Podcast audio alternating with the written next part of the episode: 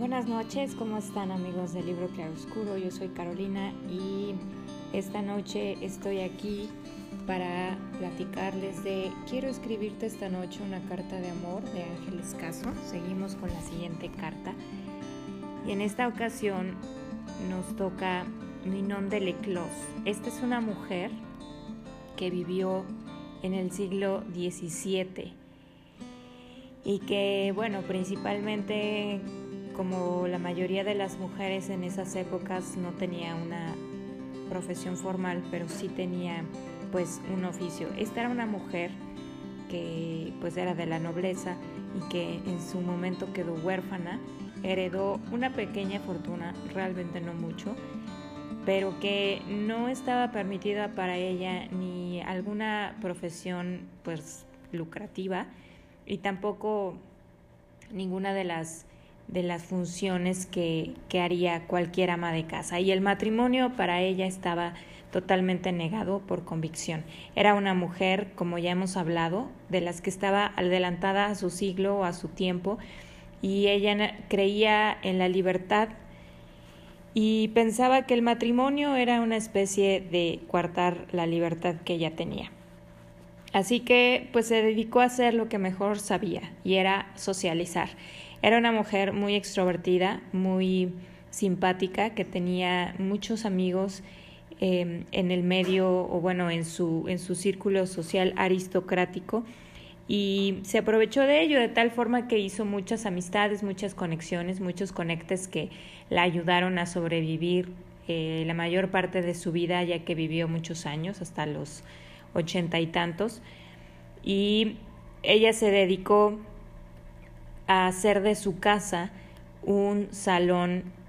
de fiesta, ¿no? Como se usaba en ese tiempo, era común que la sociedad europea durante esa época se educó y se culturalizó a través de, de este medio, es decir, diferentes familias aristócratas abrían su casa para que tuvieran en ella pues intercambios de literatura, poesía, música, eh, intercambios de pensamiento filosófico y eran eh, una especie de, de, salones así, de intercambio de cultura, de fiesta y, y así es como vivió su vida realmente. O sea, ella abría su casa para que estas Em, diferentes invitados ilustres del tiempo fueran y, y degustaran, departieran e hicieran pues todo eso ahí. Y, y, es una de las formas como se educó a la sociedad europea en, esas, en ese tiempo. Bueno, pues ella además, eh, pues teniendo una vida como esa, ya podrán imaginarse que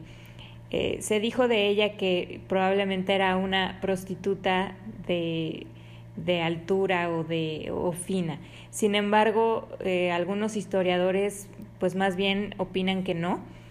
que más bien ella era una mujer libertina y que veía y su forma de ver la vida,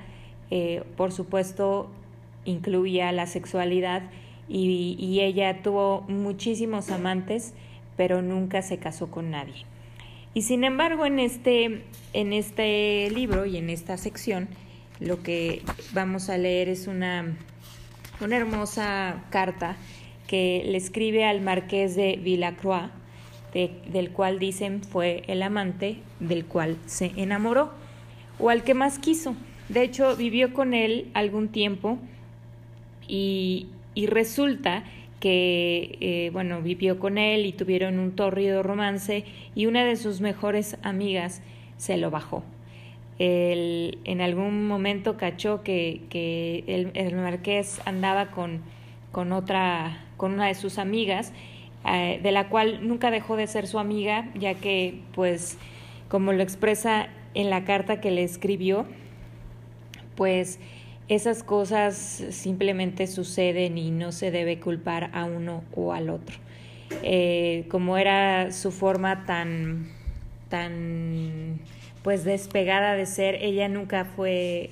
eh, devota ni creyente de Dios, al contrario fue atea en todo momento. Se decían que era pues principalmente educada bajo la filosofía del, filósofo griego Epicuro y entonces ese tipo de sentimentalismos o apegos no iba realmente con su forma de, de pensar ni de ver la vida. Así que, pues le escribe a este marqués una carta, pues a mí me parece muy eh, cruda, es decir, para ella, porque realmente nunca, nunca escribió pues un, un desprecio o siquiera celos eh, para con él. Eh, le expresa su amor, le expresa su, su tristeza, pero al mismo tiempo le expresa que congruente a lo que ella piensa, pues ni modo, ella no puede hacer menos que, que aceptar que él ya no la ama, que ama a esta nueva mujer y que sin embargo pues ella lo extraña, que no culpa a ninguno de los dos, puesto que reconoce que su amiga es igualmente hermosa, que en algún momento llegó a querer em, parecerse a ella, a querer tener lo que ella, lo que su amiga tenía, que le faltaba en este caso a, a ella para que esto significara que, que, la hubieran dejado. Y me parece que, que es una carta, pues no sé, como muy valiente, al mismo tiempo muy cruda, de una mujer que probablemente manejaba una inteligencia emocional o bien eh, no sé, ¿no? No sé qué pensar al respecto, pero me parece que, que es bastante bastante madura en este caso. No es una carta de, de, desesperación o en este caso una carta donde no se respeta a sí misma, sino que por el contrario eh, termina diciéndole a él que, que espera volver a verlo y que de hecho le dice estaré pronto en París donde se encontraba él y creo que ya me siento con valor para poder verte. Y, bueno, pues es una mujer que en todo su, su existir negó, minimizó el amor, el amor entregado y el amor leal, de tal forma que después de esto tuvo múltiples amantes, como ya les dije, y vienen otras cartas que dirigió hacia un joven hijo de un amante que tuvo y que falleció, es decir, eh, andaba con el hijo de uno de sus amantes, 20 años menor que ella, y en esas cartas se la pasa dándole consejos sobre, sobre el amor, pero principalmente lo que hace es recomendarle y aconsejarle no te enamores, porque además las mujeres te van a manipular, te van a destruir, eh, van a hacer de ti lo que se les dé la gana. Y de hecho eh,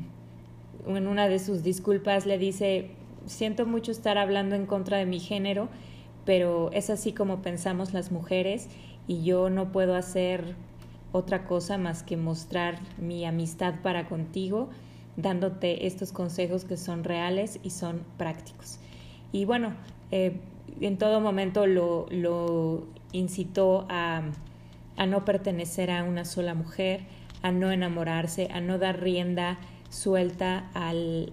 al poder que tiene el amor sobre una persona que nos lleva a tomar a veces decisiones y bueno, una serie de, consejos o de malos consejos podría también decirse desde otro punto de vista, pero finalmente era la experiencia y el punto de vista de esta mujer que vivió en una, en una época donde ella misma manifiesta que los hombres tenían muchas, gozaban de muchas libertades que las mujeres no. Por lo tanto, ella se hace hombre, así obviamente no, no de una forma literal o de una forma incluso eh, de preferencia o como se diga sexual, sino simplemente de una forma em, de actuar. Por eso probablemente se volvió como, como se volvió haciendo lo que ella quería cuando ella quería, tratando de imitar la libertad o la, o la prerrogativa que tenían los hombres en ese tiempo. Y bueno, sigo eh, un poco deslumbrada de la historia que, que, nos van mostrando estas cartas a través de este libro. En este caso fue Ninon de Leclos, que fue una, una mujer francesa del siglo XVII y que eh, muchas, muchas de, su, de su forma de, expresar, eh, de sus ideas, les repito, creo que están,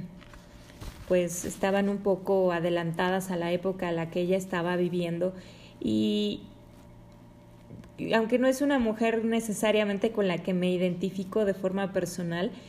eh, me parece que fue una mujer que también escenificó y personificó la lucha que cada mujer ha tenido durante, a través del tiempo. Y que en este caso eh, esta mujer fue con su vida un escándalo que, que nos llega hasta el día de hoy. Eh, queriendo decir que, su vida la vivió como una voz que se iba a escuchar generaciones y generaciones posteriores y que, bueno, desde, desde cierto punto de vista tiene muchos argumentos em, especiales o dignos de tomar en cuenta referente a cómo es el humano, cómo son hombres y mujeres, cómo se relacionan, cómo funcionan en el amor y pudiendo pensar que están correctas o incorrectas, simplemente creo que eh, sin, sin, sin juzgarlo así, si está bien o mal, simplemente creo que son reales y que es a lo que nos enfrentamos los seres humanos desde hace muchos años, muchos, muchos miles de años desde que el hombre existe en la tierra. Y vale la pena poderlo ver representado en la voz de una mujer, en la forma en la que lo escribe y, y cómo lo dice ella como un legado para el hombre más que para la mujer. Eh, ella, su, su vida y todo lo que hizo y todo lo que escribió fue un legado principalmente para el hombre más que para la mujer. En fin, me parece muy interesante que esta, esta carta eh, y que al final, aunque pudiera parecer que esta historia fue un poco más de desamor, eh, podemos entrever en la carta que le escribe a este marqués que fue en realidad el amor de su vida. Pues eh, espero que les haya gustado esta pequeña reseña de, de, la carta del día de hoy y esperemos que les, bueno, esperen la siguiente el próximo miércoles. Gracias, hasta luego.